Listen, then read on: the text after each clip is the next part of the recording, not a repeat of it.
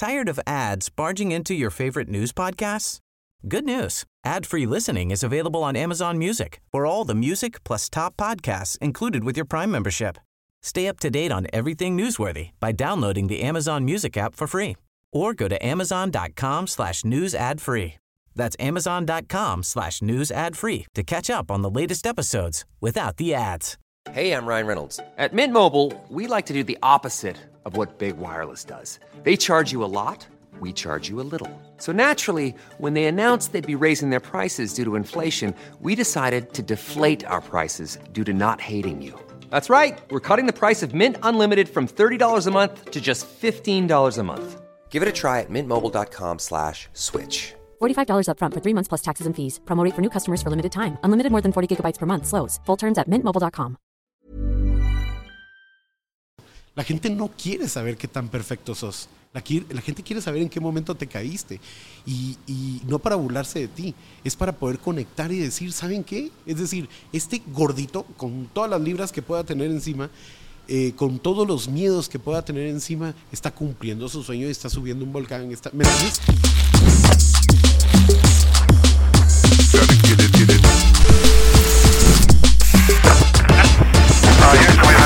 Bienvenidos a Hablando Pajas. En este episodio tenemos a uno de nuestros primeros invitados que de verdad tenía bastante tiempo diciéndote que quería volver a grabar contigo. Para los que son nuevos aquí en Hablando Pajas y, y no están desde el principio, Iván Castro, un gran fotógrafo de aquí de Guatemala y fue el episodio 2 de Hablando Pajas. Fuiste de los que confió en mí, creyó en mí desde el principio con este proyecto y 120 y algo de episodios después, aquí estamos otra vez. Qué admirable. Mira, pasa el tiempo volando. 120 y algo, más canas, más, Más arrugas, todo. ¿verdad? Experiencias. impresionante. Experiencias sobre todo, claro. Así pues que- qué honor estar acá, Y estamos ahora en tu espacio. Exactamente. ¿verdad? Gracias por, por darnos la oportunidad de grabar aquí. Y, y qué, a ver qué ha pasado, qué, qué nuevo podemos a- aprender de ti en esta en estos dos años y medio que Por supuesto. y 120 algo de episodios. Totalmente. Ha sido un Así cambio de que- piel para ambos, ¿verdad? Sí. Cada quien en su, en su lado, pero, pero, Pero qué lindo que las cosas avancen. Sí, Claro. No, y pues primero agradecerte que fuiste de los primeros que, que me dio la oportunidad de sentarme a platicar contigo. Siento que el momo que está aquí no es el mismo de, de hace 120 algo de episodios y aún así pues eh, me diste esa oportunidad y fuiste de los que impulsó a que este proyecto naciera. Así que antes que nada, gracias. Gracias y felicidades. serio. Gracias, gracias Iván. En el, eh, los que no han visto ese episodio, ahí hablamos más de los inicios de Iván. Claro. Y hablamos más de qué fue lo que te llevó a la fotografía, cómo iniciaste, empezaste en televisión, cargando cables, me acuerdo que me contaste, contamos varias anécdotas. Todavía aquí estuvimos cargando cables. Todavía, ahorita. eso no se deja de hacer. No, por supuesto. El La que se dedica a la fotografía o video siempre va a cargar equipo. Totalmente. ¿verdad?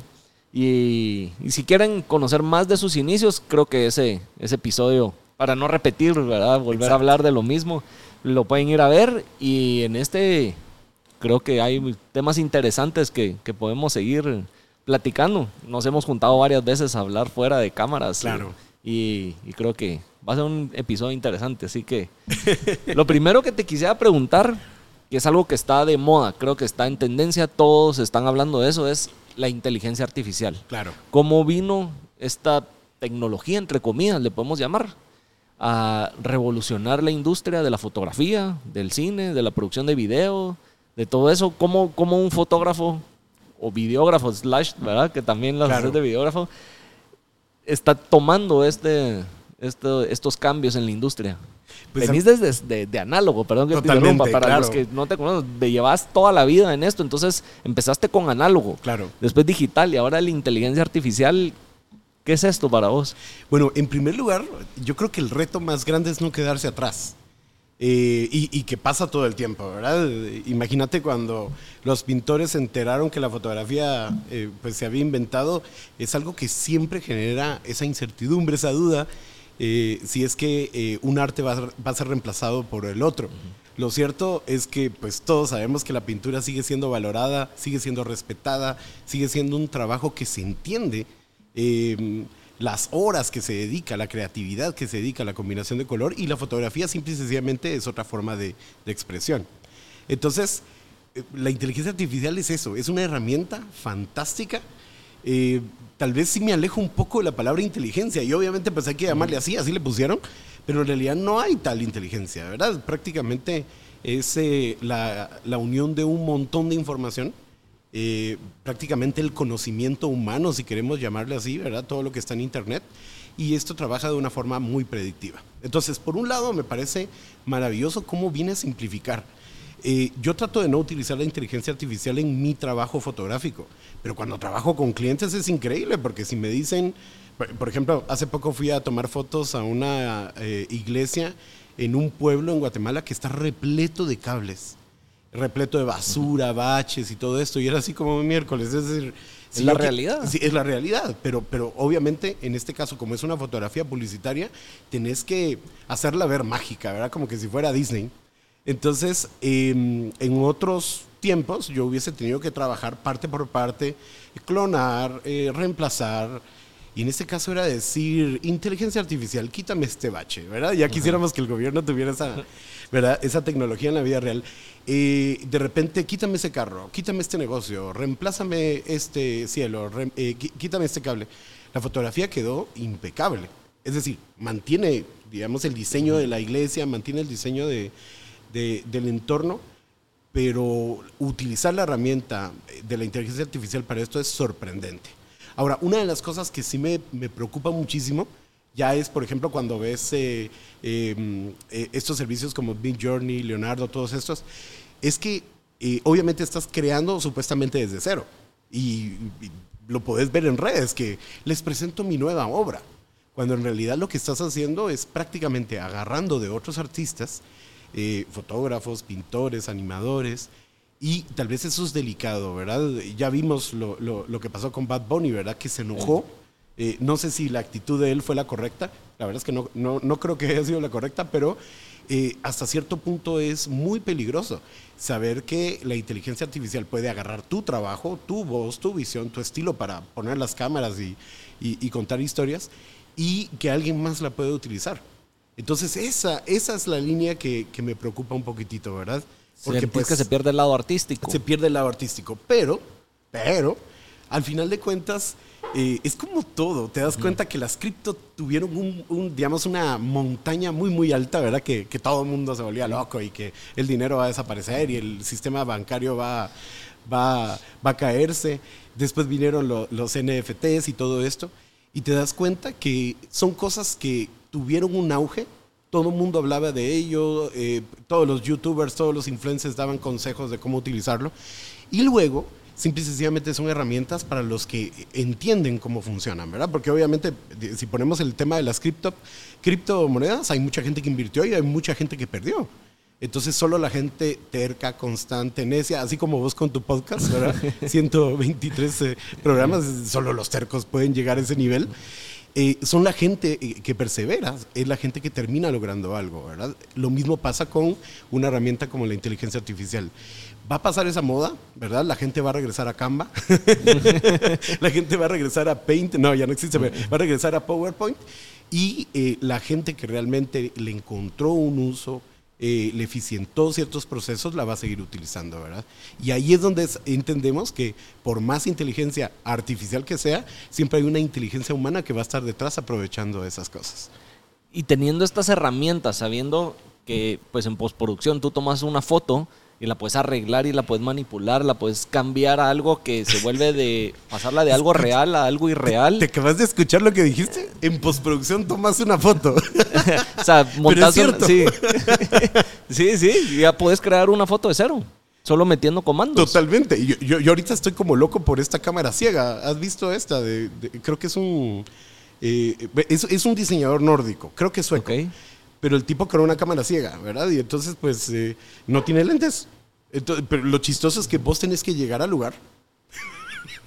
Si vos llegas al lugar y entonces vos le decís así como, quiero que me captures este paisaje. Y la inteligencia artificial toma en cuenta el clima en el que estás, ¿verdad? El lugar y todo. el lugar y todo, y te recrea lo, que tienes. Entonces es una cámara ciega, una cámara sin lente. Bueno, hoy, hoy en Photoshop ya se puede hacer eso. Totalmente. Tenés el, o sea, tu plano en blanco y por medio de comandos le pones un texto de quiero un paisaje con un río en medio, una cabaña, 50 pájaros volando y Y te lo hace. y te lo hace de cero. Y me parece maravilloso. Es, la pregunta que te quería hacer es, sabiendo que tenés estas herramientas, ¿qué tan... o sea, para el que no está familiarizado el alcance que, se puede, que, que tienen estas herramientas, de lo que puedes manipular una foto, ¿dónde entra la parte de hasta dónde me creo lo que veo ahora? Nunca. Y es que, en serio, si te creías Hace las 20 fotografías de, de hace 20 años, también era mentira. Hay que entender que el arte es subjetivo. Y en el momento en el que yo estoy poniéndote un lente, te estoy poniendo una luz, estoy definiendo hacia dónde quiero enfocar, si a un ojo o al otro, hacia el fondo, ¿verdad?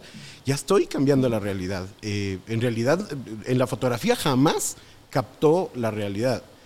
Eh, siempre ha sido una visión muy subjetiva. Cuando nosotros hablamos de, de la inteligencia artificial, pues pasa lo mismo. Yo incluso, digamos, eh, eh, antes de, de trabajar en fotografía, yo trabajaba en animación 3D y daba clases. Y dentro de las clases, una de las pruebas que hacíamos es- era que yo les ponía imágenes de fotografías reales y de cosas que había hecho en computadora. Yo les decía, chicos, díganme cuál es real. Y la confusión era gigantesca, ¿verdad? Habían imágenes hechas en 3D que tenían radiosidad, que tenían eh, refracción, todas estas cosas científicas que puede tener, por ejemplo, una botella, eh, eh, digamos, con agua. Y, y se miraba súper real, hasta el punto que la gente me decía, no, es que eso es foto. Yo les digo, no, es 3D. Y hasta le enseñaba, digamos, el, eh, El eh. La, la malla, el modelo, ¿verdad? Y entonces, eh, pues desde ese momento ya las imágenes eran impresionantes. Lo difícil, lo, lo, lo terrible es que todo este tipo de cosas son herramientas que se pueden utilizar para difamar, para, eh, digamos, para crear falsas evidencias. Si bien existen un montón de técnicas que también pueden, eh, digamos, como la de demosizing, en la cual tú puedes saber si una imagen fue manipulada o no, o si proviene de un sensor real de una cámara, eh, va a haber mucha gente que va a caer en redes sociales y eso es lo, lo peligroso. Pero volvemos a lo mismo, eso siempre ha existido. Y no solo para redes sociales, en, para un cliente. Exacto. Te dice, necesito eh, una imagen de esta ave que esté emprendiendo vuelo eh, justamente en, no sé, en un árbol específico. Exactamente. Hace, me imagino que 20 años, sí era de como fotógrafo. Subirte ir a la última montaña, y pasar esperar. tres veces, exactamente. Ahora lo puedes hacer en dos minutos. Lo puedes hacer en dos minutos. ¿Dónde queda el, el trabajo y el valor entonces del, de lo tangible que es la fotografía y el esfuerzo del fotógrafo a dos minutos en computadora? ¿Qué es lo que tenemos que hacer los artistas? Y en realidad lo que siempre deberíamos haber hecho, tenemos que enseñar cómo lo hacemos. ¿Te has dado cuenta, por ejemplo, cómo, cómo cambió la publicidad del café? Sí. Porque antes era, te ponían la tacita de café y todo era lindo. Pero eh, se empezaron a correr rumores muy ciertos, ¿verdad? Que en las plantaciones de café había explotación infantil, había, eh, digamos, abusos económicos sobre las personas. Prácticamente eran esclavos que le pagaban 50 centavos y el café lo vendían a 200 dólares, ¿no? Entonces, las propias marcas o los propios productores de café empezaron a crear esa conciencia. Mire, hay gente que maltrata, hay gente que explota, pero mire, nosotros tenemos eh, gente que trabaja feliz, ¿verdad? Eh, gente lim, eh, digamos, eh, digamos limpia en el sentido que no Que no tienen están la siendo abusados, no rasgadas, están- exactamente, Ajá. ¿verdad? Gente, gente bien nutrida, ese tipo de cosas me parecen como, como enfoques muy honestos y, y que cambió el café, ¿verdad? Es decir, yo por lo menos si voy a comprar un diamante, no compraría un diamante, pero no quisiera que sea un diamante de sangre, ¿me entendés? Entonces conocer el origen de las cosas es algo muy positivo. Y hoy más que nunca los artistas deberíamos hacer detrás de cámaras, ¿verdad? Y es que eso es lo lindo. Cuando empiezas a mostrarle a la gente cómo trabajas, te das cuenta que tuviste que subir una montaña o llegar a una temperatura de menos 50 grados para poder hacer una foto, eso es lo que le termina dando valor.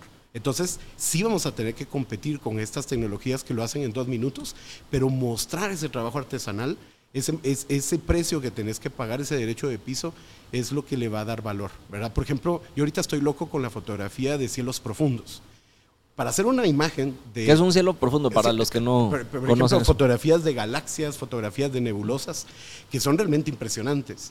Eh, para hacer una sola imagen, tú, la, tú haces una sola foto, bueno, en realidad es un montón de fotos para llegar a una imagen final y son 30 horas de fotografía y son como 10 horas de postproducción. Entonces, tú estás viendo una imagen linda y decís, wow, ¿qué es eso? Ah, mira, es una nebulosa, es la nebulosa de Magallanes, pero ¿y esos colores? Ah, te voy a contar. Tuve que estar ocho noches eh, eh, tomando fotografías de dos minutos, ¿verdad? 40, 50 fotografías cada noche y luego las empecé a montar una encima de otra y por eso es que tiene esos colores. Entonces ya cuando le explicas eso a una persona, se queda así como, espérate, ¿eso, eso es posible? ¿Verdad? No, no es solo de No hacer clic con un- mi iPhone, ¿verdad? Estamos hablando que, que sí, la, la verdadera importancia de las cosas es que podés demostrar cómo las hiciste. Porque siempre va a haber un horno microondas que va a cocinar por vos. Pero no es lo mismo que vas a agarrar una parrilla, ¿me entendés?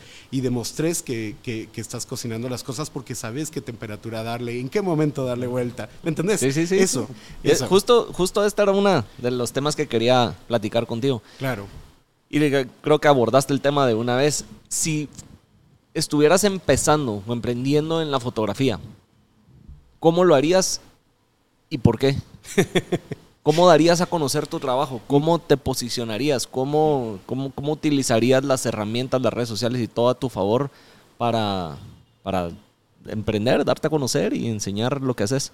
Más bien estoy regresando a, a la misma, a, a las mismas actividades y, y las mismas acciones con las que empecé. Y es que es increíble, las redes sociales y sus benditos algoritmos, que eso es otra de las cosas que casi no se menciona. Instagram nos está obligando a ser quienes no somos, ¿verdad? Sí. Eh, en algún momento, pues eh, empezaron a salir influencers.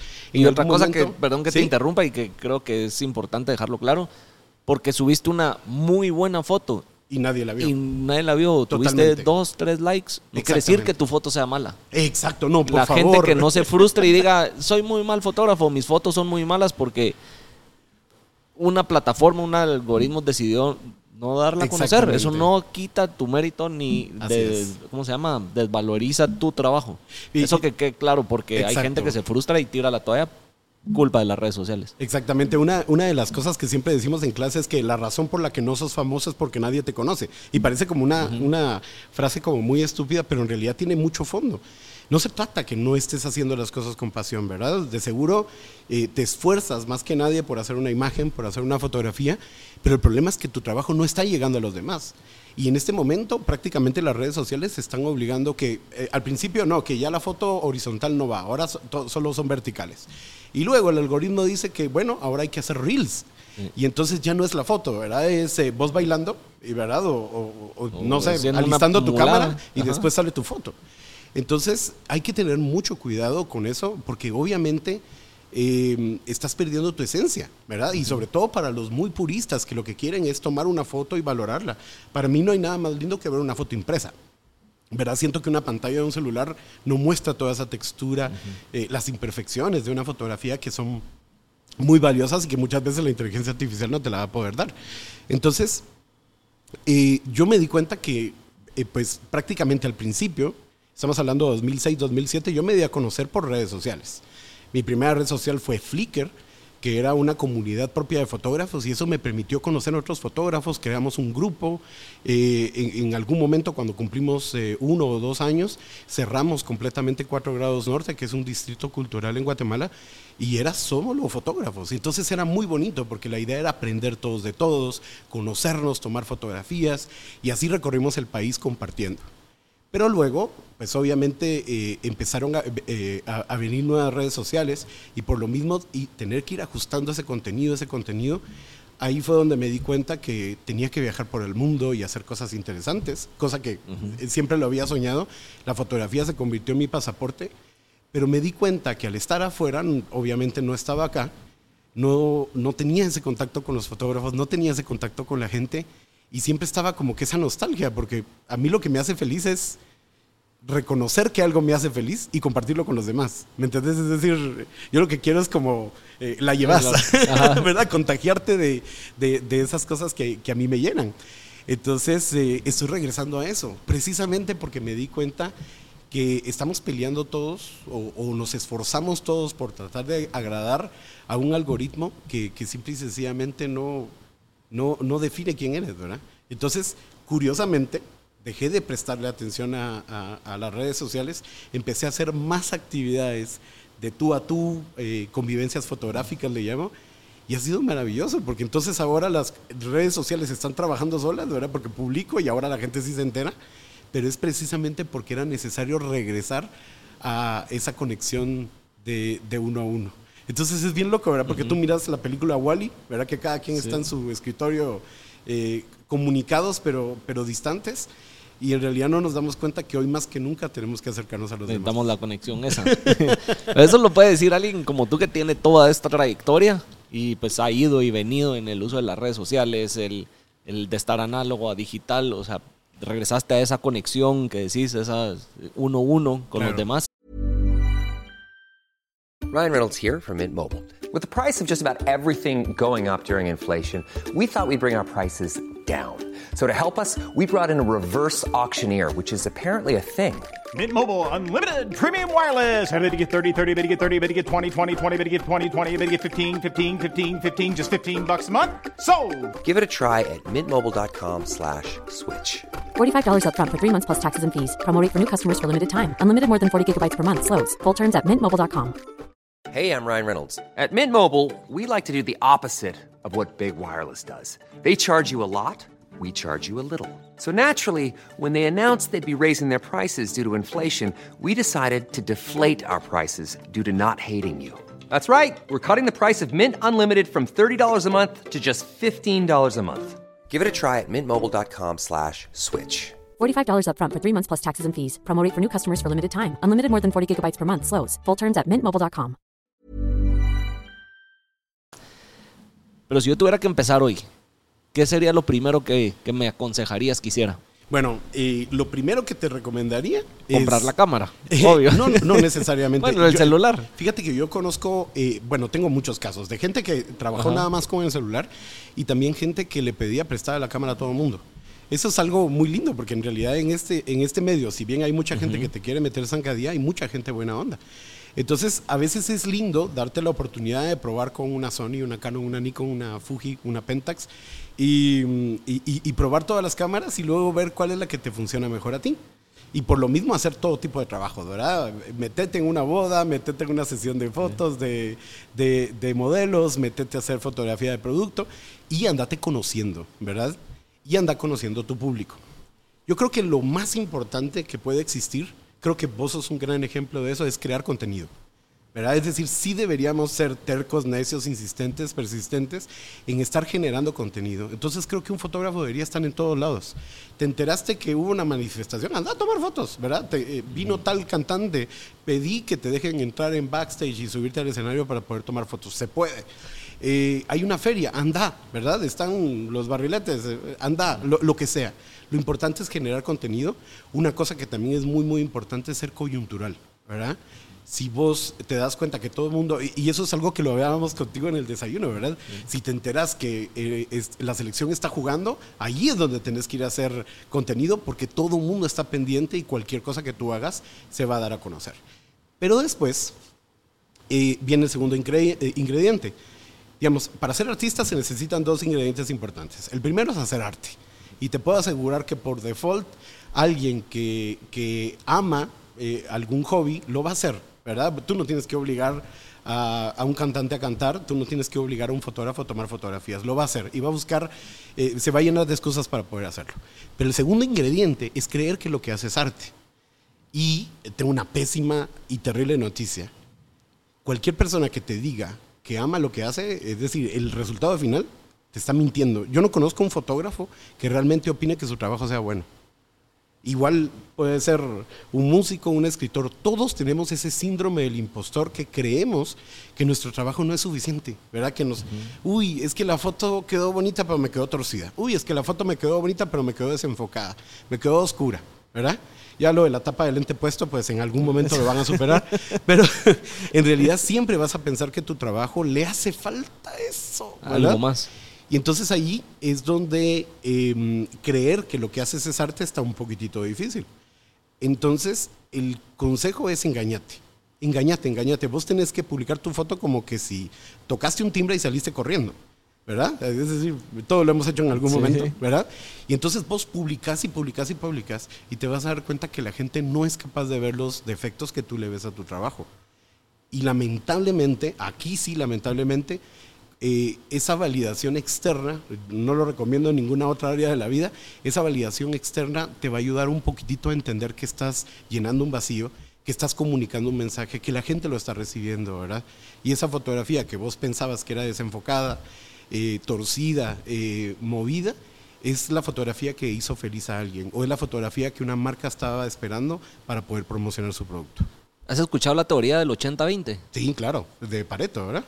De, ajá, de- Ajá. De, de no buscar la perfección, sino soltar eh, lo que estés haciendo a un Exactamente. 80% de, de- de, Totalmente. que esté terminado a- o llegar a su perfección. Exacto. Y lamentablemente el, el- el síndrome del impostor nos obliga a ser perfeccionistas en todo. Entonces imagínate cuántos podcasts no hay, cuántos libros no hay, que la gente dice es que yo no lo puedo sacar porque tiene faltas, ¿verdad? Tiene errores. Y es que necesito hacerlo mejor, cuando en realidad lo que necesitas es sacarlo, sacarlo, sacarlo. La gente no va a ser capaz de ver los errores y si se dan cuenta es su problema. Es. Eh, y y- y, eh, el hacer es lo que te permite hacer más. Sí, y mucha gente de, de- que son artistas, ya sean musicales, de fotografía, de artes plásticas, Claro. de cine, lo que sea, eh, siempre te dicen, cuando entrego el material, me doy cuenta que necesitaba hacer X, Y, Z cambios. Pero ya, lo- se fue y... Hay que renunciar, hay, que, hay que exactamente. saber decir, esto es lo que, lo, lo que es. Exactamente. Y no, no buscar esa perfección. Esos detalles que te diste cuenta una vez soltaste tu material, después ya no los vas a, a dejar, o sea, no se te van a pasar, eh, desde- o sea, los vas a meter, los vas a, lo vas a arreglar, vas a tu próximo trabajo ya no va a tener esos errores. Exactamente. Eso es lo que quería decir. A, a mí una cosa que me pasa es que, digamos, yo soy muy técnico. Y entonces lo que hago es eh, aprender precisamente de los errores y yo digo, a la siguiente voy a corregir esto y esto y esto y lo trato de poner todo en una lista. Y pues me ha ayudado, pero siempre hay algo que mejorar. Así es. Entonces yo creo que recapitulando, si quieren un consejo, los que quieran empezar en, en fotografía, es crear contenido. Salir a buscar el contenido, crearlo y... Con lo que tengas. Con lo que tengas. Exactamente. Con lo que tengas. No buscar la foto perfecta ni la perfección. Que no a compartir el, el contenido, el material, lo que tengas. Y poco a poco vas a ir mejorando. Te aseguro que seis meses después vas a ver tus primeras fotos y vas a ver notar tu, tu avance. Exactamente. Un año después vas a seguir notando tu, tu avance, tu mejoría, todo. Y así es.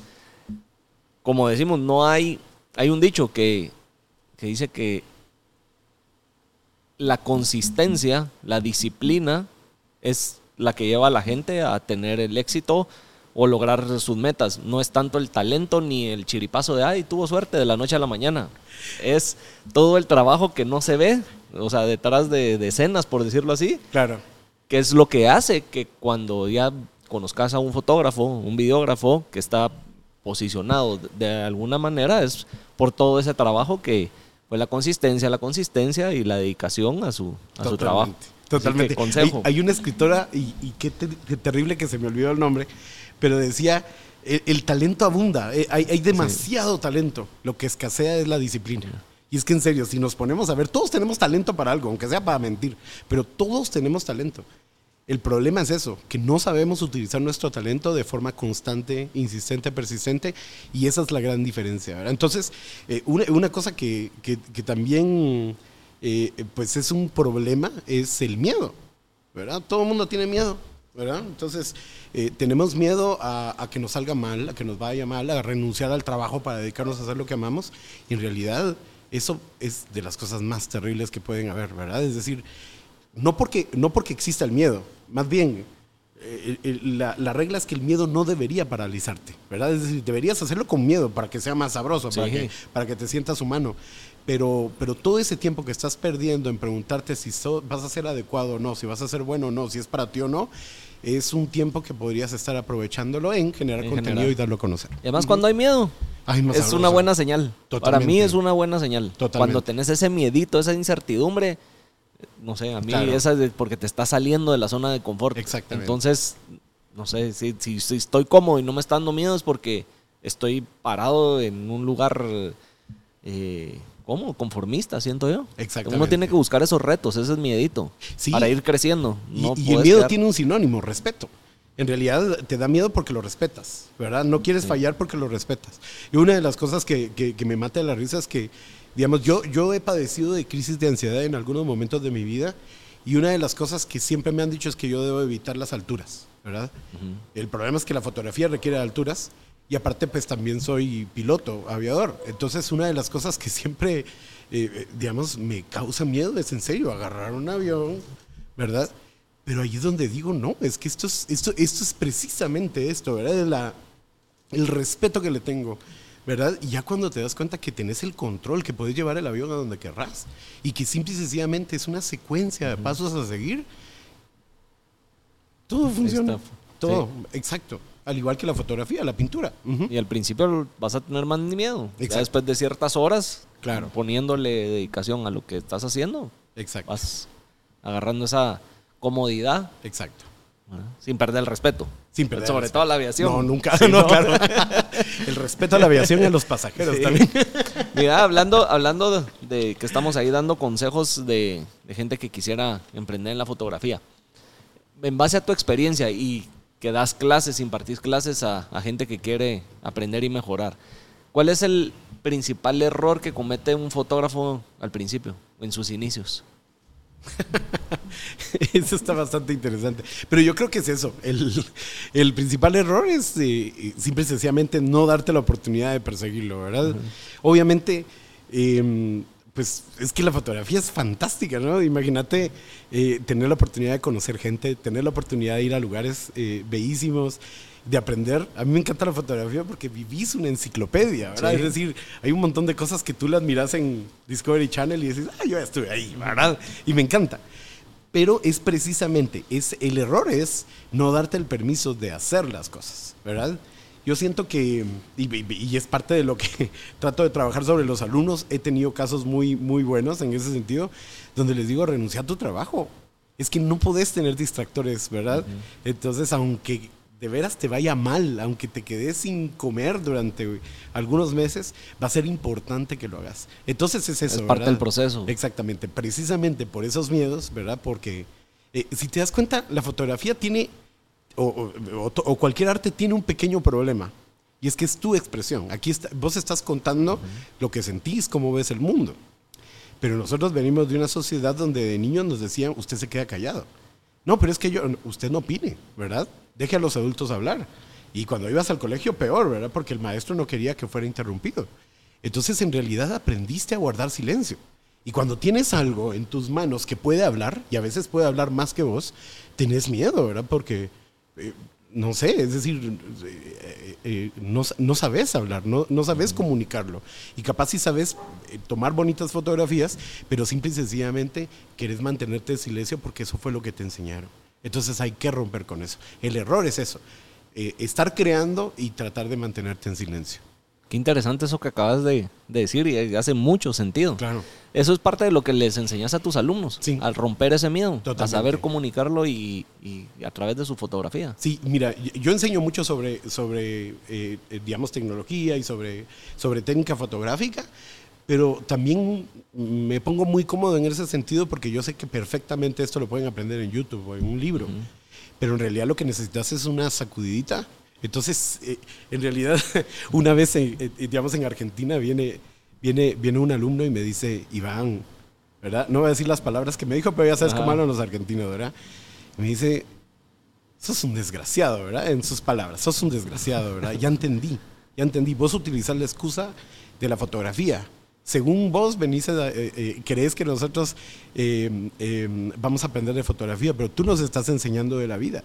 Y en realidad es así, digamos. Yo vengo de, de, de haber renunciado a los, a los estudios. Bueno, pa- para eso está el otro podcast, ¿verdad? el podcast número dos. Pero en, en realidad, pues yo no tengo educación, digamos, escolar.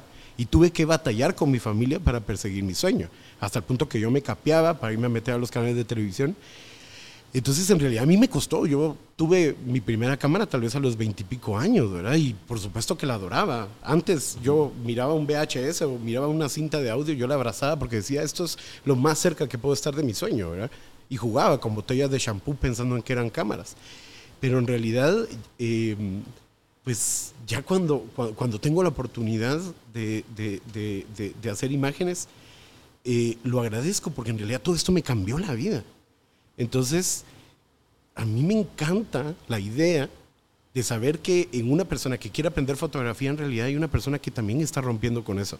Porque de seguro también tuvo un padre o alguien que le dijo que el arte no se podía vivir, ¿me entendés? Y entonces saber que puedes influir un poquitito, decirle, mira, sí se puede, sí se puede, puede, puedes ser feliz, ¿verdad? Y no solamente feliz, puedes ser próspero y cumplir tus sueños, viajar por el mundo. Eso se puede y la, la fotografía te lo permite. Ahorita que decís eso, se me viene esta pregunta. Hablamos de los inicios de Iván y la historia que estaba contando de, de, de que jugabas con botes, eh, Claro. que eran cámaras, que tuviste hasta tus 25 años tu primer cámara. ¿Qué le decís a, a- al Iván de 13, 15 años hoy? Ay, sabes que yo, esa es una de las cosas que suelo hacer mucho. Yo hablo mucho con mi niño interior. ¿verdad? Aprendí a escucharlo y aprendí a, a abrazarlo. Eh, la verdad es que me fascina. eh, eh, Mucha, mucha gente me dice que debería escribir un libro, ¿verdad? Porque pues, la fotografía pues, te, te pone muchas anécdotas. Una vez es- estuve a punto de que me asaltaran, me han querido linchar. eh, me ha pasado De todo. ¿verdad? Iba en un barco a la Antártida y se encendió. Son cositas normales, ¿verdad? Que la fotografía te la Casuales pone que pasan en el- Pero me encanta, me encanta, me encanta, me encanta. Porque en realidad, digamos, como los orígenes siempre han sido como muy. Eh, siempre fueron como muy humildes, ¿verdad? Vengo de una familia pues eh, de relativamente escasos recursos, donde pues la- el regalo más grande que, que nos quería dar mi mamá era la educación y yo se lo desprecié, ¿no? Entonces, eh, en realidad me tocó trabajar desde muy pequeño. Yo trabajo desde los 11 años, hoy le llaman explotación infantil. Yo cuando veo a un niño trabajando digo, bueno, es duro, pero está aprendiendo herramientas. Es decir, lo mejor que puede hacer es invertir en eso de, en ese conocimiento, sin, sin defender obviamente la explotación y la violencia contra los niños. Pero todos deberíamos aprender un don y una habilidad y que mejor si lo podemos aprender desde niños. Pero una de las cosas que pasaba era que, digamos, siempre en mi vida, incluso en este momento, siempre he tenido la oportunidad de vivir cosas, perdón que lo diga, grandiosas, oportunidades realmente grandes, que todavía no logro entender cómo llegué ahí, pero la vida siempre de alguna manera me muestra lo que significa todavía seguir en el suelo. Entonces es como un balance bastante interesante, ¿verdad? Y obviamente cuando yo era un niño, cuando yo era un adolescente, yo no podía entender eso. Es decir, yo no podía entender por qué la, la sociedad estaba en contra que yo persiguiera mi sueño, ¿verdad? Porque mi familia estaba en contra que yo persiguiera mi sueño. Entonces lo que hago es hablar mucho con ese niño y decirle, mira, ya te diste cuenta, es decir, nunca cambiaste. Seguí siendo el mismo niño distraído, despistado, ¿verdad? De, eh, eh, siempre, pero has sabido respetar ese sueño que tenías, ¿verdad? Tenías una colección, de monedas, hoy estás viajando a, los países de esa colección de monedas, todo en tu vida lo mirabas con imágenes, hoy seguís viendo las cosas a través de imágenes. Eh, odiaste, odiaste la educación prusiana reglamentaria eh, en la que te están obligando a pensar lo que, lo que el libro quiere que pienses, pero terminaste dando clases, ¿verdad? Es decir, eh, prácticamente esto es muy a lo que decía Steve Jobs, ¿verdad? Que solamente cuando miras para atrás te puedes dar cuenta que en realidad todo estaba conectado. Yo de por sí, cuando dejé de estudiar, pues mi mamá, dentro de su desesperación, porque no era un niño fácil, me sacó a la calle. Y hubo semanas y eh, va- varias ocasiones donde me tocó vivir en la calle. Y hoy una de las cosas que me apasiona documentar son las ciudades abandonadas. Pero en realidad para mí eso me impacta mucho porque sé lo que significa abandonar un hogar. ¿verdad? Entonces que una sociedad entera eh, abandone su hogar me parece algo digno de documentar. ¿Por qué se fueron? ¿verdad? Si lo tenían todo o se les acabó, ¿qué pasó? ¿Qué pasó aquí? ¿verdad? Entonces, contar esa historia. Entonces, en realidad, mucho de lo que yo hago actualmente se parece a lo que mi vida ha sido. Y por eso es que tengo muy, muy presente a mi niño interior, a mi, al niño de hace, hace, hace eh, 10, 15 años eh, y que todavía sigue viviendo en mí, ¿verdad? Porque sigo viendo las cosas con esa misma inocencia y esa capacidad de asombro. Y después de todos estos años, ¿qué te motiva a seguir haciéndolo? No podría ser otra cosa. No podría ser otra cosa. Y mira que a veces las cosas se ponen difíciles, Ajá. Sí, no todo es cuesta arriba y una No, línea recta. nada, no, tiene sus altas y bajas. Me atrevería a decir que más bajas que altas, ¿verdad? Y, y ¿Qué, te- qué- qué motiva a Iván Castro a seguir tomando fotos después de tanto tiempo? a mí me encanta que todo en realidad es como un juego, ¿verdad? Es decir, tú tienes una idea. eh, a, a mí me encanta mucho leer, me encanta mucho ver documentales, me encanta mucho ver películas. Y entonces yo me inspiro, ¿verdad?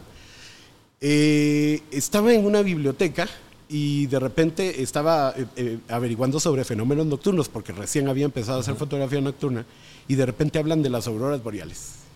Yo, ¿qué? Existen unas luces en el cielo que se mueven y todo esto. Y de repente dice, eh, bueno, yo así como, ¿cómo hago para ver auroras boreales en Guatemala? ¿verdad? Y me doy cuenta que la última vez puede. que se vieron en Guatemala fue en el año de 1859. Así, ¿verdad? Es decir, Es un dato curioso. Sí, eh, el fenómeno Carrington, que es muy posible que en algún momento se vuelvan a ver, pero solo, igual solo va a ser una noche, ¿verdad? Y depende de las llamaradas solares. Pero eh, decía que la mejor forma de ver, eh, eh, digamos, Auroras. boreales era irse al Ártico. Y entonces se empieza a decir Alaska, y yo empiezo a sentir como que algo me pesa, ¿verdad? Canadá, Groenlandia, Islandia, Noruega, Suecia, Finlandia, eh, Rusia, la isla de Svalbard, la isla de Shetland, la isla de Faroe y la Antártida y Nueva Zelanda. El problema que pasa conmigo es que cuando yo recibo información se convierte en un compromiso. Y eso es algo que, que la verdad es que he, he- tenido que aprender a eh, lidiar con eso, porque en serio, eh, tener un conocimiento es una responsabilidad, ¿verdad? Si vos te das cuenta que no hay que parquearse sobre la línea, ¿verdad? En el parqueo, eh, ya tienes el conocimiento, no deberías hacerlo, ¿verdad? Porque si lo haces es porque estás fallándole a la sociedad, ¿me entendés? Lo mismo pasa entonces con algo que lees en un libro. Y para mí ese tipo de, de información se termina convirtiendo en un trato donde yo digo, ok, ya lo leíste, Iván, tenés que hacerlo. ¿Verdad? Y está esa vocecita de, así mi Te mamá. toca. Te toca, ¿verdad? ¿Para qué lo leíste? Y entonces de esa cuenta han salido expediciones donde le di vuelta completamente al círculo polar ártico. Ahorita acabo de regresar de Nueva Zelanda, precisamente también buscando ese mismo fenómeno.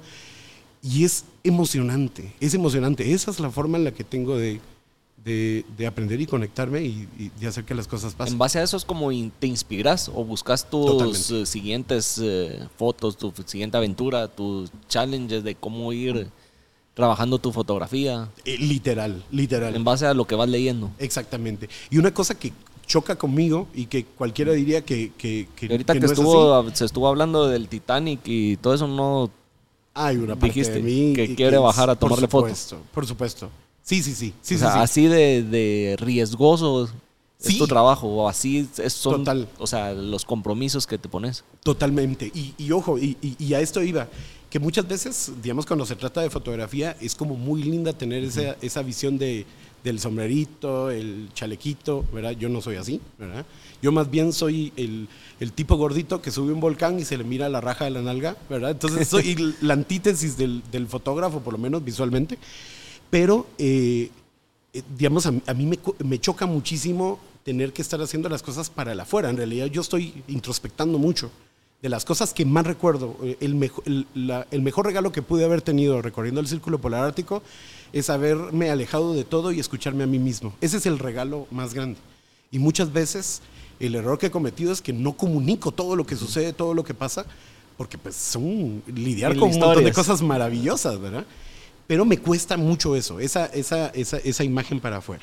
Pero eh, lo, lo lindo es eso, ¿verdad? Encuentras una inspiración, eh, eh, se convierte en un reto personal, estás superando tus miedos, estás cumpliendo un sueño, porque pues no hay nada más lindo que viajar y en mi caso pues que hago mención de mi colección de monedas porque pues yo llegué a coleccionar todas las digamos monedas de todos los países del mundo y cada vez que estoy en un país y Hasta de Corea del Norte. tengo de Corea del Norte, no he ido a Corea del Norte, pero, pero digamos, cada vez que me dan un vuelto y yo veo eso, yo digo, esto es parte de mi colección. Y en algún momento cometí el error de prometerme que iba a viajar a todos los países de mi colección de monedas. y cuántos has conocido Eh, ahorita llevo 54 países. Ujú, Me falta un montón. faltan Exactamente. Pero es una buena cantidad de países que has conocido Sí, sí, sí. Y bueno, y una cosa que ha pasado es que he repetido muchos países. Yo a Venezuela eh, he ido más veces que a El Salvador, por ejemplo. Eh, Argentina, he viajado un montón de veces. Eh, hoy estábamos platicando que a Islandia he ido 11 veces. Eh, entonces, pues eh, suelo Pobre repetir. Islandia lo que está pasando Ah, la sí. ¿No Duele- te llama la atención mucho. ir a ver eh, cómo explotan estos volcanes? Sí, la verdad es que es impresionante. Es, es, es bellísimo. Eh, tuve la oportunidad Me imagino de ver que no están dejando anterior. no están dejando ir. En esa zona sí es peligroso porque Grindavik es, es un pueblo habitado que es muy triste porque ahí está uno de los lugares más famosos de Islandia. Pero si te dejan es llegar a. Reykjavik. ¿Ah? Si te dejan llegar ahorita a Eh, Reykjavik. ahorita hay vuelos en Reykjavik. Yo de por sí tenía un tour para dentro de algunos días para allá y, y- y lo tuvimos que cancelar. Pero eh, literalmente, eh, digamos, el aeropuerto está a 20 kilómetros de, de- de este volcán que pasando? está saliendo. Y Blue Lagoon, que es uno de los lugares más eh, famosos eh, de Islandia, se encuentra en esa zona de Sí. Grindavik. Sí, por ahí escuché que los tienen cerrado. Exactamente. Porque por ahí puedes salir. Exactamente. hacer la Pero ahora entendés que esa agua venía de algo, ¿verdad? Sí. Esa agua termal Por venía de un volcán que estaba abajo, claro. Sí. bueno, y eso es una curiosidad. En Islandia cocinan su pan con. Con Bueno, no es agua bañas. termal, o sea. Te bañas con, Con, el vapor termal. que sale de la, de la tierra. Eh, por una- toda la lava que hay abajo. Exacto. Una de las cosas más simpáticas es que, bueno, tú tienes el grifo de agua fría y el agua caliente. El agua fría es demasiado fría porque es agua de glaciar. Y entonces lo que haces es combinar eh, con el agua calientita para lavarte los dientes. El problema es que el agua es azufrada, entonces huele a huevo terrible, ¿verdad? Entonces, no, no, no, ¿verdad? Tienes Mejor que- fría. Mejor fría, exactamente. Porque literalmente Islandia depende de sus recursos naturales para el agua fría y el agua caliente. Sí. Ajá. Y hasta la energía. Y la, la energía geotérmica, exactamente. Dijiste de que hay muchas historias que te gustarían contar. Claro. ¿Hay alguna foto en específico que la ves y decís, "Ne- quisiera contar cómo se dio esta foto, la historia detrás de esta foto? En realidad, en realidad lo fuerte es que las fotografías en sí tienen si- Y historia. hablan por sí solas. Y, y siempre me ha frustrado el hecho de que la fotografía no cuenta lo que realmente viví, ¿verdad? Sí. Y eso es una, una de las cosas que so- yo se la aprendí a otro colega fotógrafo, Roberto Quesada, un fotógrafo guatemalteco. Yo miraba en él las fotos más bellas de quetzales que había visto. Yo le digo, ala Roberto, qué foto más increíble. No miras lo que me pasó, decía. Estaba tomándole fotografías al quetzal y que me caigo vos y la cámara se me hizo lata, que no sé qué. Y, y- y yo digo, pero ¿por qué, ¿por qué me tiene que contar eso? Hasta que entendí que lo más importante es que cada fotografía tiene que tener su historia. Sí. Entonces, en realidad, eh, y, y eso es algo que sí me pasa muy seguido, eh, yo tomo fotografías solo cuando el momento es especial. Entonces, eh, si yo hago un viaje de 15 días, no creas que los 15 días voy a tomar fotografías. Yo lo que hago es eso, ¿verdad? Empiezo a caminar, empiezo a subir la montaña, eh, conozco una persona y entonces eh, eh, esto que, que ahorita está de moda, que es el mindfulness, ¿verdad? Ajá. Vivir el presente y todo eso, la fotografía es algo que me lo permite. Muchísimo, porque pues estoy conectado. Yo quiero, si le voy a tomar fotografías a alguien, quiero conocerlo, quiero preguntarle, ¿verdad? Pero ya contestando eh, tu pregunta, sí tengo varias fotos y hay, una, eh, hay unas fotografías en especial, es una secuencia en la que yo estaba precisamente en el sur de Islandia, en un lugar que, eh, pues, se conoce como la playa de, arena negra, Reyndalsfara, y entonces yo estaba esperando. Esa es la que tiene como una pared. Como, Ajá, como- unos picos. Ajá. Ajá, exactamente. Está justo a la par de un pueblo que se llama Vic. Tiene unas formaciones de roca de basalto realmente preciosas. Y para mí es mi lugar favorito, hasta el punto que le tenemos un neón aquí arribita. ¿Cuál es? El de Vic. Ah, ahí está, ¿Verdad? Y entonces, eh, literalmente, pues es un, es un lugar que a mí me marcó. Es más, ¿verdad? Yo en algún momento fui a terapia y me dice, piensa en un lugar seguro. Vic. Ahí estaba. ¿verdad? Y entonces, literalmente, eh, tengo muchas anécdotas ahí. Y yo estaba tan encantado con ese lugar que decía, pero ¿por qué no puedo ver auroras? ¿Por qué no puedo ver auroras? Un día terrible con tormentas, al día siguiente con tormentas. Y decidí quedarme ahí. Y mm, de repente, ya, ya tenía tres días de estar ahí, de no dormir y todo esto, y se me acerca un extraterrestre. Y se me acerca y me saluda. Y yo, ¿qué eres? Y, y el tipo, así, ¿cómo así que qué soy? ¿Verdad? Se quita el casco y resulta que no, no era un extraterrestre, era una persona. Ya me estás estás- asustando. Yo dije, sí existen. ya tenemos evidencia. Mira, sí existen, eso no hay que negarlo, pero yo, yo creo más en, en- en la, en la teoría de Hopkins que en realidad no nos vamos a ver nunca porque las sociedades son tan estúpidas que se autodestruyen eh, antes de, de poder, conocer a otra. Entonces sí existen, hay muchos exoplanetas, hay evidencia que hay agua eh, y planetas con las mismas condiciones, pero, pero no, no nos vamos a ver nunca. y esas imágenes que se ven son completamente fake. sí. Pero, eh, eh, no, y, y- y las pirámides las construyeron los seres humanos. Va, y, pero entonces yo estaba pero sorprendido, imagínate, estaba cansado, estaba con hambre, estaba con sueño y veo esa imagen porque era un traje completo. Entonces yo le digo, ¿qué eres? Se quita el casco, resulta que era una persona. Yo le digo, ¿pero por qué estás vestido así? Es que estoy probando un traje para poder aguantar frío, es mi tesis universitaria. Yo le digo, ¿tenés comida? Sí. Mm, ¿Estás dispuesto a compartírmelo? Sí. ¿Quieres que te tome fotos? Y le hice toda una secuencia de fotos donde el tipo está, eh, digamos, parado en estas rocas de Vic, eh, en la playa, pasamos la noche, pudimos ver las auroras boreales y la hice con, con, con el traje de él y todo esto. Y realmente me impacta, porque, bueno, mi vida también tiene mucho de eso. La serendipia, esta palabra eh, que, que es como muy nueva en español, que es ese hallazgo inesperado. ¿Verdad? Hay muchas cosas que pareciera que tuvieran una megaproducción de que fuimos a conseguir un traje, pedimos Sí, permiso ¿ves? para que nos cerraran Y la calle. se dieron Se espontáneamente. Exactamente. Ahorita acabo de regresar de Luxemburgo, conocí a una mujer preciosa, preciosa, preciosa, y estaba con un vestido lindo. Yo le digo, ¿te puedo tomar fotos? Sí, me dice. Puede ser con el castillo que está al fondo. Y literalmente es así como, pareciera de cuento de hadas. Una mujer preciosa con un vestido de cuento de hadas, con Como un que castillo hubiera de cuento sido de hadas. montado. Y todo salió eh, de, de lo que te fuiste encontrando.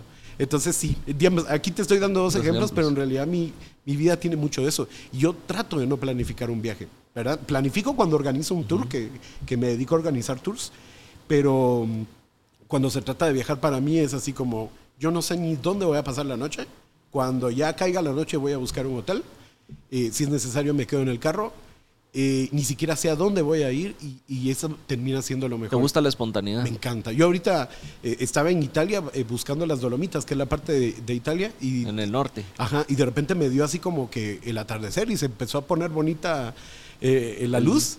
Y dije, ¿qué tengo cerca? Venecia. Y yo, ¿qué tengo cerca Venecia? Y la verdad es que me lo gocé muchísimo porque en, en ningún momento había planificado ir a Venecia. Y ese tipo de cosas son las que terminan pasando y me vuelven loco. Ajá.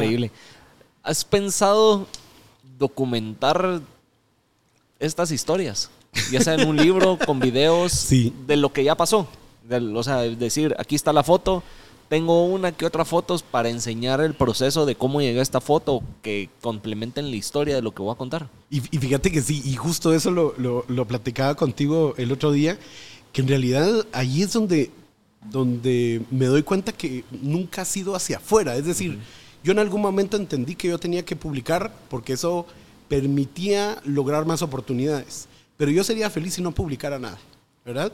Yo lo que estoy tratando es de arreglar mis propios clavos existenciales, tratar de perdonarme, tratar de, tratar de, eh, de perdonar a mi familia, tratar de, de sanar mi corazón. Y eso es lo, lo- más lindo que he podido recibir de la fotografía. Pero ya cuando veo, digamos, por ejemplo, gente maravillosa como Alan por el Mundo, Luisito Comunica, presentando esos videos, yo digo, yo he estado ahí, yo he vivido eso. Y de repente me pongo a pensar, pero es que yo también podría haber agarrado una cámara, podría haber es- Y en- contado mi-. ¿verdad? Eh, eh, ese tipo de cosas. Obviamente no tengo los colochos de Luisito Comunica, ¿verdad? pero, pero, pero en realidad, pues cada quien, ¿verdad? Y, y- y, pues creo que las redes sociales son tan eh, generosas que si estás dispuesto a compartir algo, la gente lo recibe y lo agradece, ¿verdad? No importando cómo lo presentes.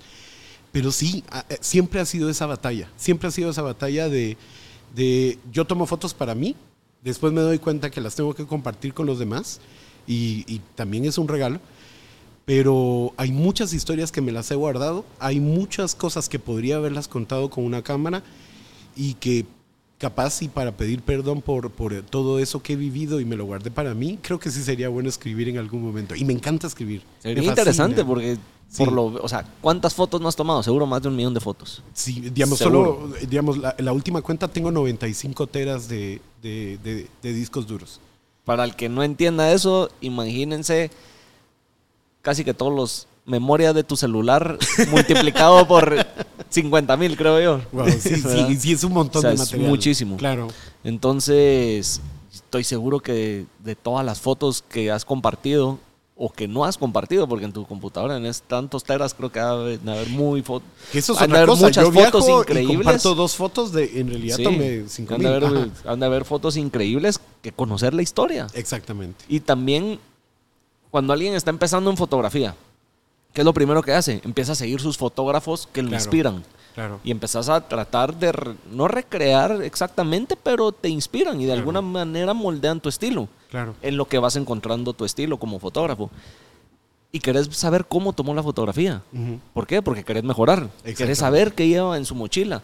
Querés saber de que no fue agarrar el carro, llegar al lugar, boom, disparar la cámara y de regreso y en media hora, una hora, dos horas ya estás de regreso. no es son- un arte de magia. no son, son días, como decís, eh, o pasar la noche entera y morirte de frío, pasar hambre, Claro. eh, riesgo a que te quieran asaltar, riesgo Claro. a que te pase, no sé, cualquier cosa. Y esos procesos es interesante conocerlos. Exacto. Y que Es por cierto es la mejor parte, ¿verdad? Si en Sí. algún momento ustedes creen que la fotografía es, es buscar un like o, o- o llenar sus redes sociales, no, no caigan en eso. La mejor parte es conocer gente, la mejor parte es, eh, es tener una anécdota, ¿verdad? Eh, eh, sentirte feliz porque tenés una vida interesante. Esa es una frase Sí. que, tengo, que tengo mucho en la mente y pues por eso es que cada viaje trato de hacerlo interesante, ¿verdad? El problema es que sí, me lo he guardado mucho para mí, ¿verdad? Pero conocer ese, ese, ese mundo detrás de cada fotografía de Iván Claro. ha de ser bien interesante.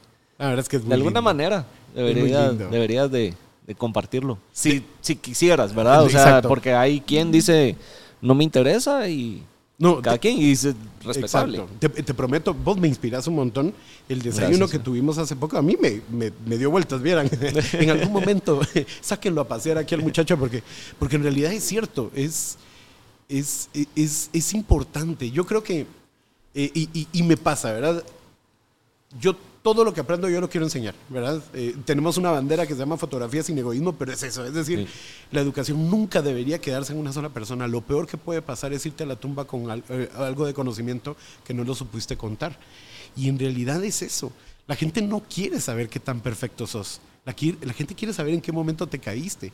Y, y no para burlarse de ti, es para poder conectar y decir, ¿saben qué? Es decir, este gordito, con todas las libras que pueda tener encima, eh, con todos los miedos que pueda tener encima, está cumpliendo su sueño y está subiendo un volcán. Está, ¿Me entendés?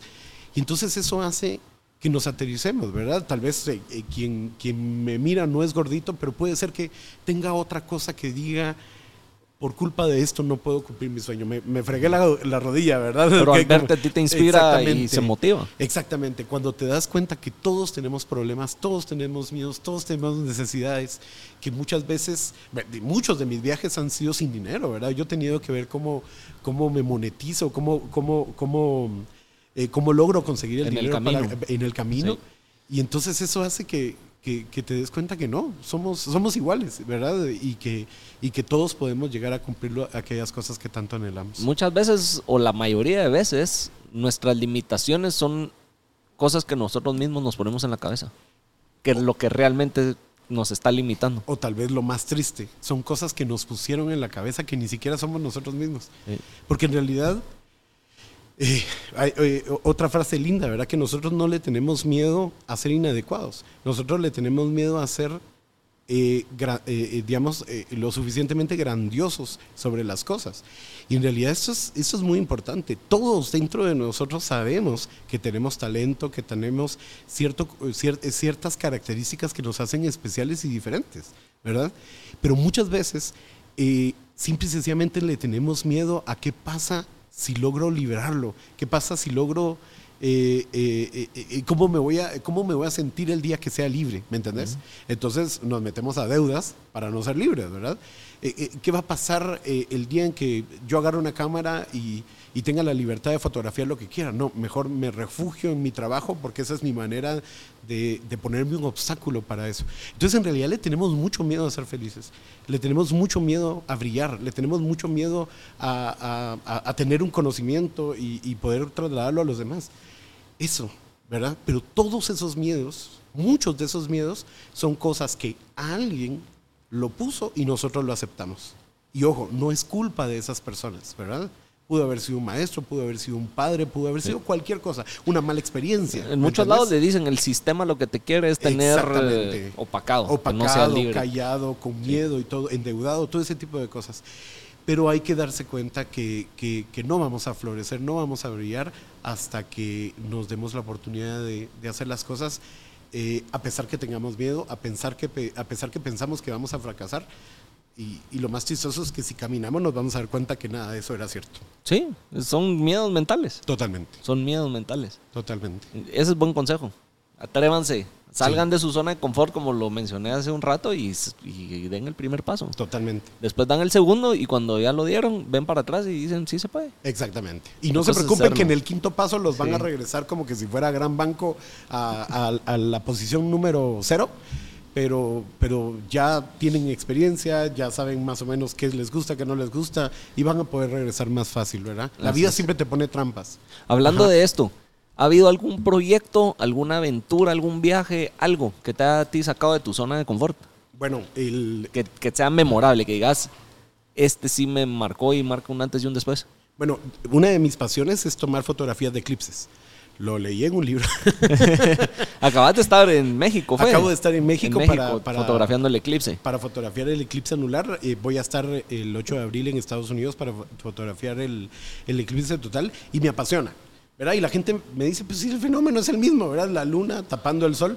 Pero en realidad a mí lo que me aquí encanta... lo-. Aquí lo tapamos. Exactamente. Tapar el sol con un dedo. No, eh, es, bien, eh, es bien loco porque eh, en realidad, pues eh, no solamente se trata del fenómeno, se trata de, de- de pagar el precio de tener que llegar ahí.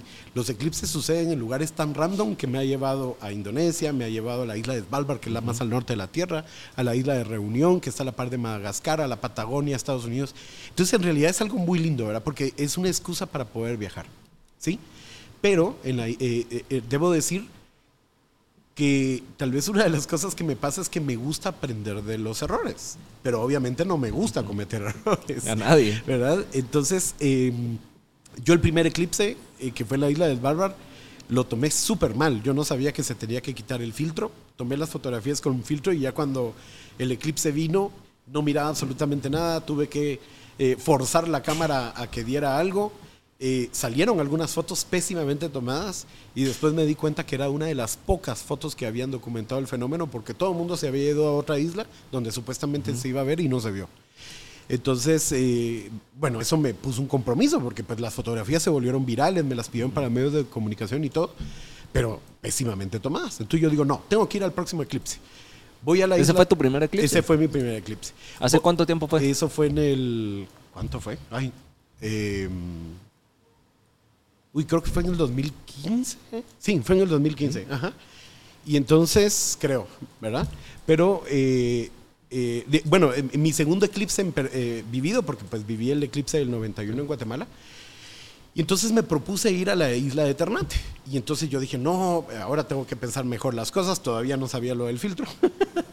Pero pues tra- eh, me- eh, traté de idearme cómo, cómo poder hacer la foto sin que se viera tan rascuache.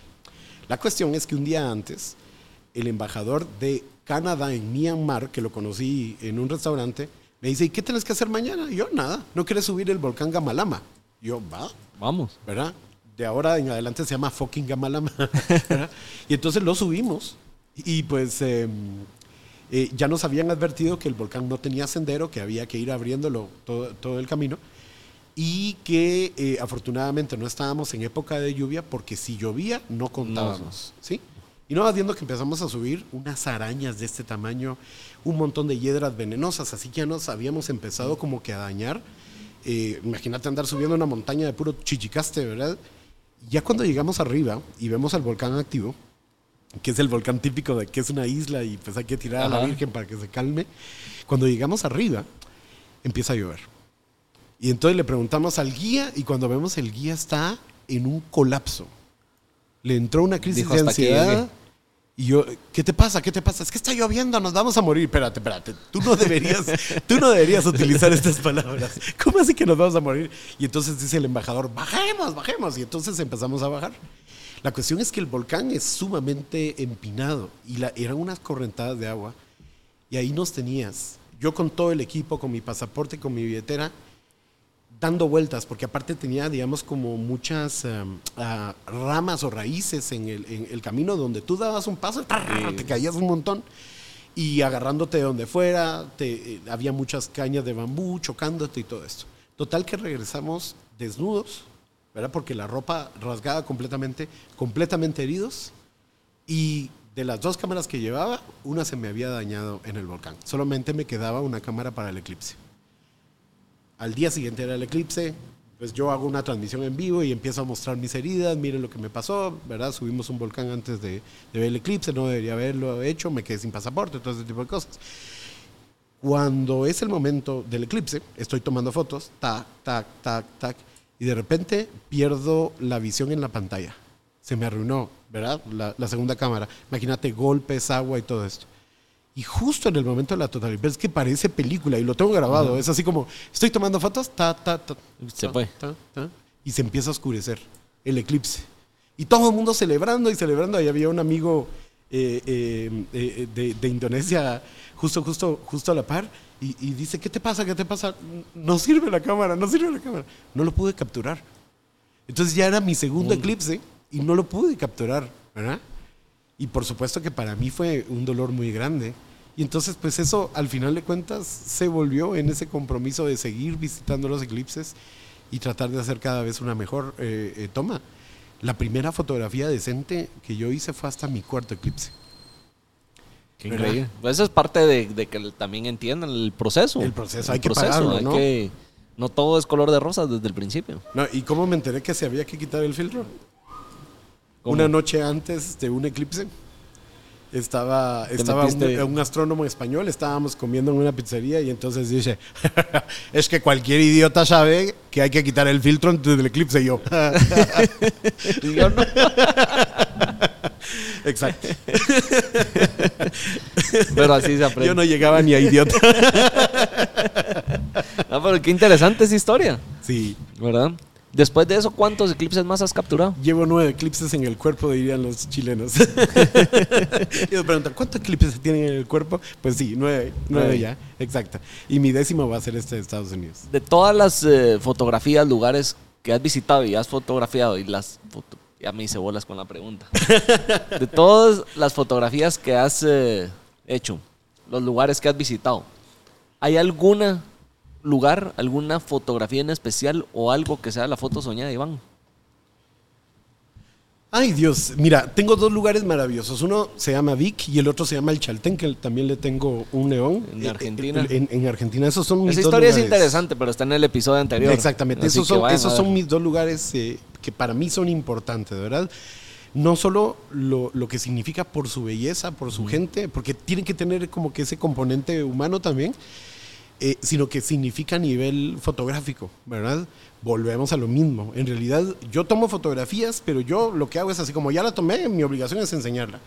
Pero en realidad lo que ha pasado en esos lugares ha sido para mí muy, muy impactante. Eh, ahorita, si, si- si lo ponemos, eh, digamos, en versión 2023 como para, para, para, para hablar de cosas eh, actuales, considero que este 2023 pues me ha traído muchos lugares. Como te digo, estoy volviendo a mis orígenes, estoy recorriendo Guatemala, estoy feliz con eso, pero eh, conocí Nueva Zelanda. Y Nueva Zelanda es otro planeta aparte. Yo creo que ahí sí eh, podríamos decir que los extraterrestres existen Ahí porque sí, los sí neozelandeses son extraterrestres, ¿verdad? Pero, pero es un país tan maravilloso, ¿verdad? El lago Tecapó, el glaciar Tasman, son lugares donde no existe una sola pizca de contaminación lumínica. Entonces ves el manto de estrellas, pero impactante. Es bellísimo, es bellísimo. Y un lugar que siempre había querido conocer es, eh, eh, son los molinos de, de Países Bajos.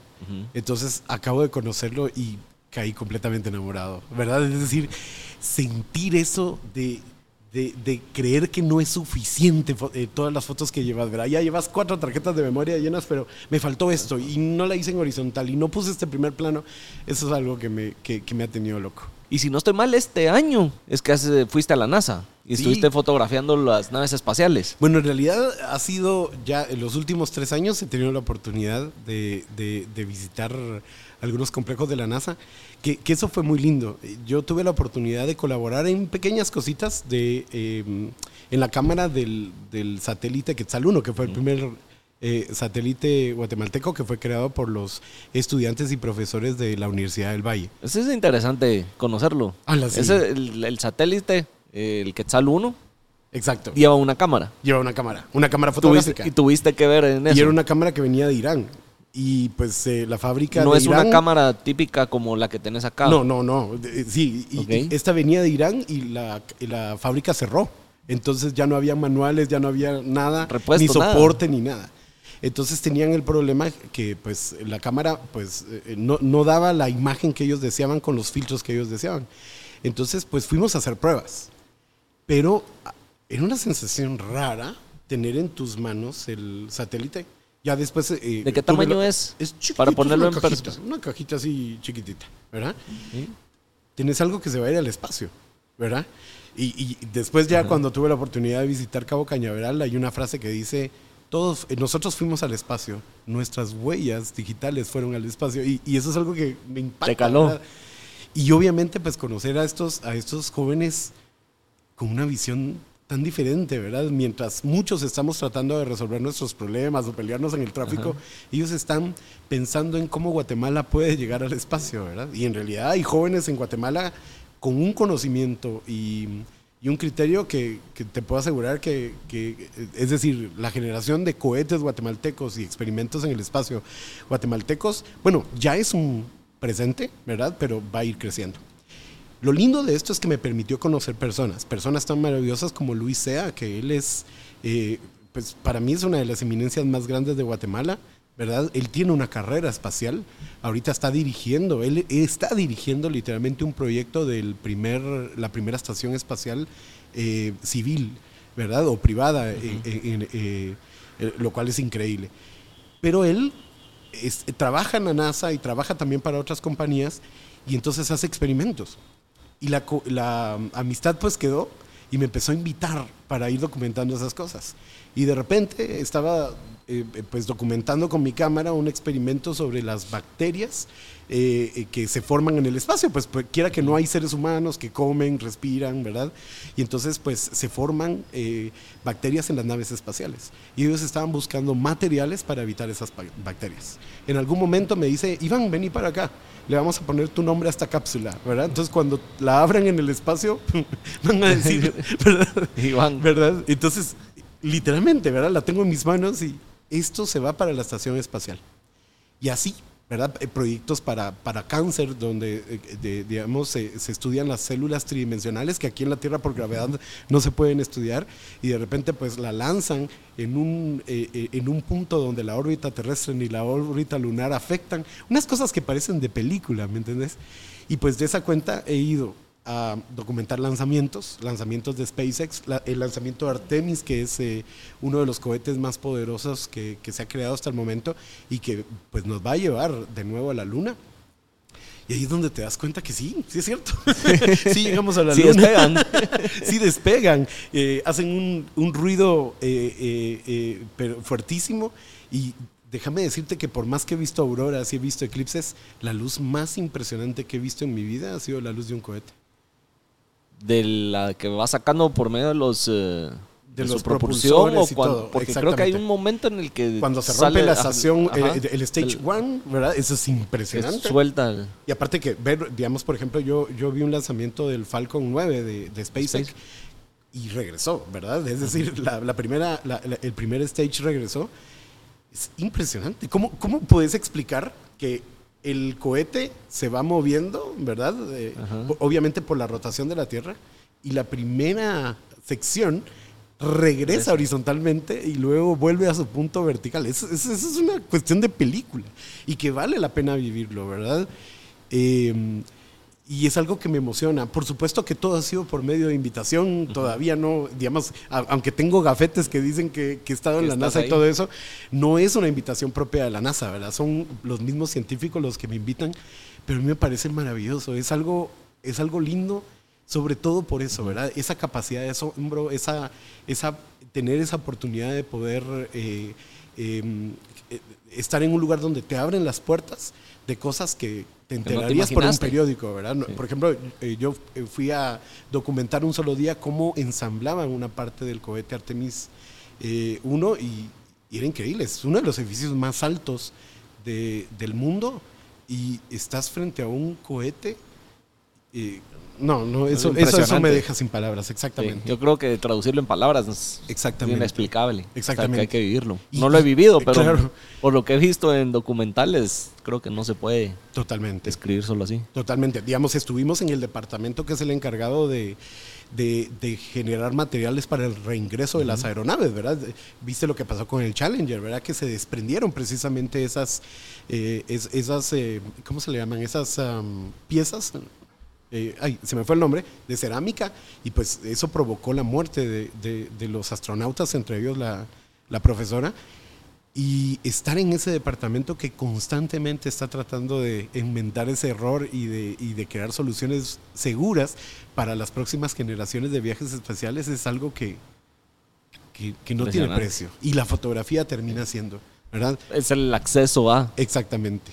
o la razón, la excusa, como decías. Exactamente, es la excusa, exactamente, es la excusa. Es lo que te pone Sí. en algo que perfectamente podrías verlo en la comodidad de tu casa y ahí estás, en y en primera tu, línea. en tu portafolio tan amplio de fotos, ¿cuál le hace falta Iván?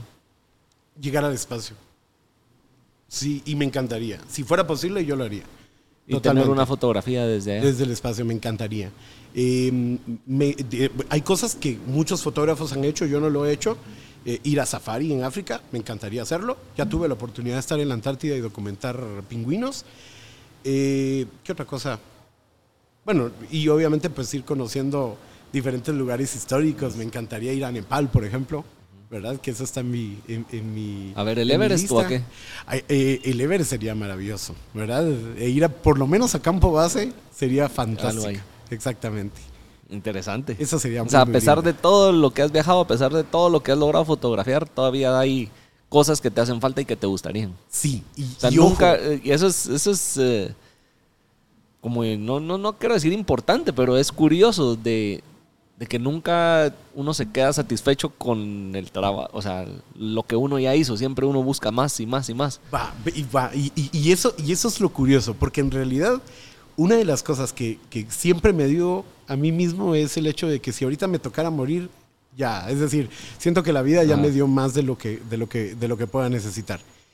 Eh, entonces, tal vez en mi mente no circula esa idea de me falta, ¿verdad? Tengo que, porque eh, en realidad yo me siento feliz yendo aquí a Chinautla, que, que está a dos kilómetros de, la, de, de- de donde estamos, y me siento feliz porque voy a conocer a una señora que hace tortillas, eh, ¿me entendés? Es decir, pa- para mí y, es que va a parecer muy cliché, pero en serio sí me disfruto mucho el proceso, me disfruto mucho estar ahí, entonces no me importa lo que me pongas.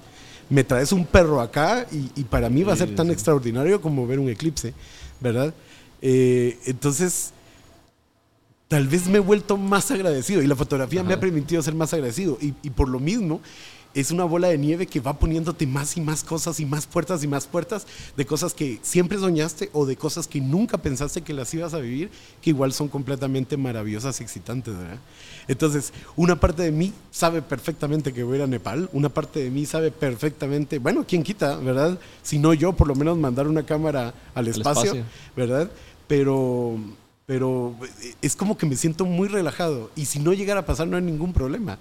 No te quita el lo- sueño. No, no me quita el sueño. Ya lo que pasó ya, Ya ya, es ya es suficiente, suficiente. ¿verdad?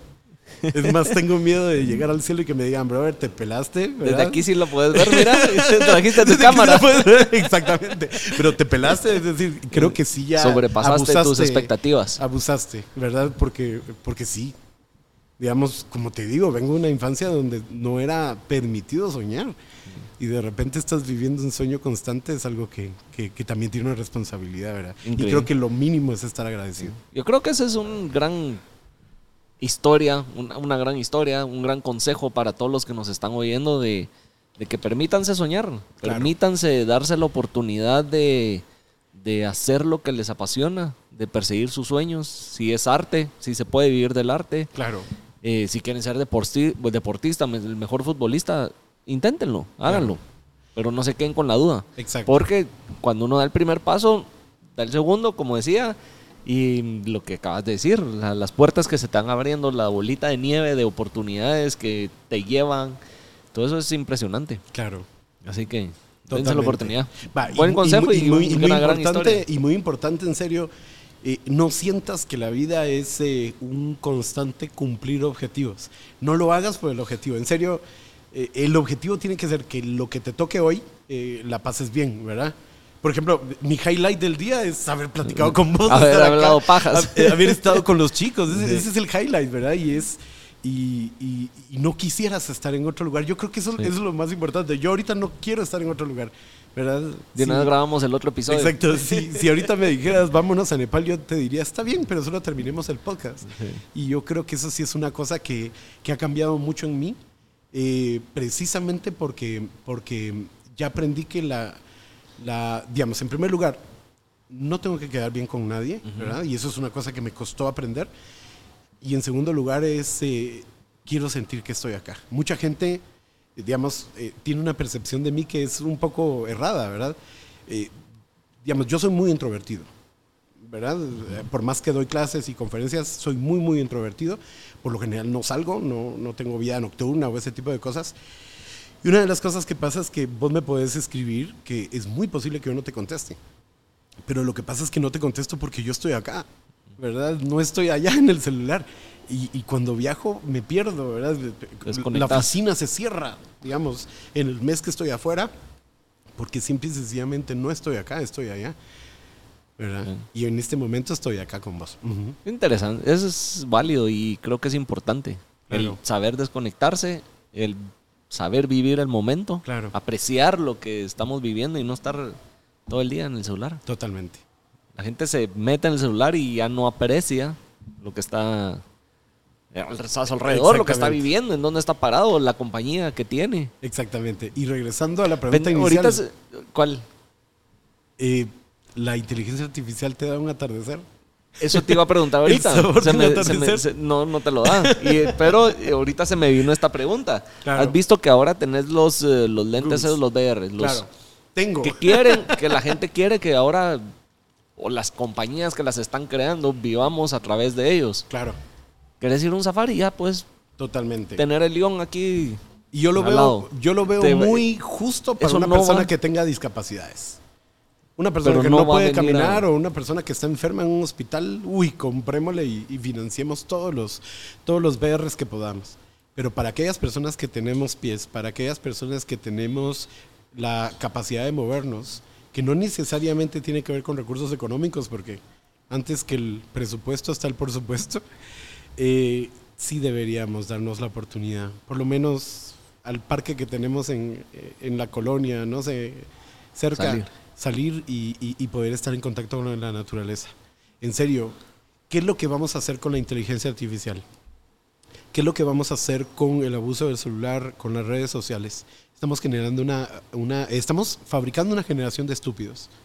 Y date cuenta, la gente se pelea por cosas tontas. La gente ya no tiene la capacidad de sumar eh, y dividir en dos la cuenta del restaurante. La gente ya no se recuerda de los nombres de las personas. O sea, ya no estamos vivos. Ya no estamos vivos. Y esa es el precio tan caro que estamos pasando por no eh, tirarnos a la tierra y ensuciarnos, por no eh, darnos la oportunidad de vivir anécdotas y experiencias, cosas que, que realmente nos conecten con la realidad. Eh, eh, la verdad es que yo sí, yo sí veo un futuro un poco, un poco triste para la humanidad, pero no quiero ser parte de ese futuro, ¿verdad? No, pues. Exactamente. Hablando de eso, no sé por qué se me vino, o sea, es, es el futuro, es la tecnología. Se me vino esta pregunta. ¿Has pensado regresar a la fotografía análoga? Sí, me encantaría. Sí, sí, sí. Y sobre todo por eso. Bueno, en realidad... Regresar, a- o sea, dar todos esos pasos para atrás para... ¿Qui- ¿Quieres saber a qué regresé? A mi colección de monedas. en realidad sí. Es decir, para mí está... eh, Yo estoy en una etapa de mi vida, ya después de, de- de aquellas cosas que, que- que viví, de, de- de dejar de culpabilizar a mis padres, de haberme casado, de haberme divorciado, eh, de, de- de escucharme a mí mismo, en el cual para mí es más importante que nunca preguntarme todas aquellas cosas que yo pensaba desde niño, ¿verdad? ¿Por qué me gustaba esto? ¿Por qué esto era especial para mí? Y en este momento que, estoy, eh, eh, que- que- soy adulto, que tengo la posibilidad de, de- de poder cumplir los sueños, integrar todo eso es, es sumamente importante. Parte de ello tiene que ver con la fotografía análoga. Parte de ello tiene que ver con la animación 3D. Ta- to- todas aquellas cosas que en algún momento tocaron mi vida, quiero que estén presentes en mí porque es la mejor manera que puedo para agradecerlas, ¿verdad? ¿Valoras igual una eh, foto digital y que una análoga? Sí, totalmente. Porque en las dos estoy poniendo la misma inteligencia. En las dos estoy poniendo la misma percepción. Eh, de por sí, una de las cosas que yo enseño es eh, a utilizar la cámara con los ojos cerrados, ¿verdad? Eh, he dado clases, curso- eh, eh, eh, cursos a, a fotógrafos ciegos y entonces la idea es ir conociendo tu cámara, saber dónde está cada función. Entonces yo trato de no ver a la cámara, trato de no ver a la pantalla, tal y como se hacía antes, ¿verdad? Con una cámara análoga. La idea es sentir la foto, escuchar la cámara, ¿verdad? Y sobre todo, darte cuenta que lo más importante de una fotografía es lo que tienes enfrente. ¿De qué te sirve estar tomando una foto de un eclipse si no lo vas a ver con tus propios ojos? ¿De qué te sirve tomar una fotografía de una persona con un lente telefoto de aquellos largotes escondido detrás de un árbol, cuando en realidad podrías acercarte a la persona y preguntarle quién es? Y darte cuenta que si, si estás fotografiando personas es porque admiras al ser humano. ¿verdad? Entonces esa es, esa es la parte, esa es la parte que una foto no puede contar y es la mejor parte. Ujú. Es interesante esto del tema análogo, te lo pregunto por el hecho de lo que hablábamos al principio de que en postproducción puedes manipular Claro. tanto una fotografía que tal vez hay gente que ya le pierde el respeto a la fotografía digital. Sí, bueno, Entonces ya no le da el mismo valor de que eh, cualquiera puede decir, "Ay, cualquiera la pudo haber tomado. Si no, bueno, o eh, esa, exacto. tal vez sí la tomaste, pero está tan manipulada, tan arreglada que Claro. Eh, este es un mensaje para vos, mi querido sobrino primo, eh, sobri- sobrino primo Álvaro Fernando Cuyún, que siempre me decís que todas mis fotografías tienen Photoshop. no, te quiero un montón. Pero en realidad muchas veces es eso, ¿verdad? Muchas veces uno mira la foto y va, eso es Photoshop. Pero no, en realidad creo que lo más lindo es eso, tomar una fotografía, idearla, eh, que salga de, una historia, de una conexión con todo. Y por eso, es decir, entre más te compliques, ¿verdad? ¿Quieres hacer una fotografía? Pues deja el trípode olvidado adrede para que te cueste un montón, ¿verdad? Y que tengas que utilizar aunque sea una piedra como trípode. Eh, metete en problemas, ¿verdad? No necesariamente eh, las mejores fotos se logran en buenas condiciones de luz, en buen clima. Lo mejor es, eh, eh, es que te cuesta y que te duele. Y ahí es donde la fotografía análoga tiene, tiene ese valor. Y si hay alguien que no va a valorar tu fotografía, definitivamente no es tu público. Lo que necesitas es alguien que, que, que sea capaz de valorar tu, tu arte y si nadie lo valora, con que tú lo hagas va a ser más que perfecto. increíble. Que sea Ah, para vos. Sí. bueno, pues no sé si quisieras agregar algo más, Iván. Solo- Creo que estuvo bien interesante la plática. Solo expresarte mi felicidad y, y decirte que no quiero que se acabe. ¿Cuánto, ¿Cuánto nos queda en disco, chicos? Disco aguanta. no, no, al contrario, la verdad es que agradecidísimo. de No, veras. verdad. Y te admiro un, un montón. gusto, un gusto poder volver a grabar, eh, grabar contigo. 120 algo episodios después. Eh, creo que fue otra plática totalmente diferente a la primera que tuvimos. Aparte todas las que, que tenemos fuera de cámaras. Pero, Claro. pero de verdad, mil gracias Iván por esta, por esta oportunidad nuevamente de- y que la audiencia conozca más de, de tu persona, de tu trabajo. ¿Cómo te encuentran en las redes? Y me pueden encontrar como Iván Castro Guatemala. Iván Castro, Guatemala. En todas. En todas, ¿verdad? Y, y tengo mi escuela que se llama Mochila, y entonces tenemos cursos en línea y presenciales. Y a la próxima, eh, invítame al otro, al otro podcast, ¿verdad? Ya para, para Sí, hablar sí. un poco más sueltos. Y... Me parece. al, al que se refiere Iván es al after. Sí, exacto. el Te- after, te quiere echar los, las cervezas. Exacto, este es muy motivacional, ¿verdad? El otro van a conocer el, el otro lado de Iván. Exactamente. Que también existe. Así es. Totalmente. Me parece. Eh, si vieron todo el episodio, de verdad, gracias por eh, aguantarnos aquí la hora y no sé cuánto llevamos ya de, de plática, de tiempo. Espero hayan sacado buenos eh, consejos, buenas anécdotas que se motiven a perseguir sus sueños. Y nos vemos en el siguiente episodio. Excelente. Nos vemos. Nos vemos.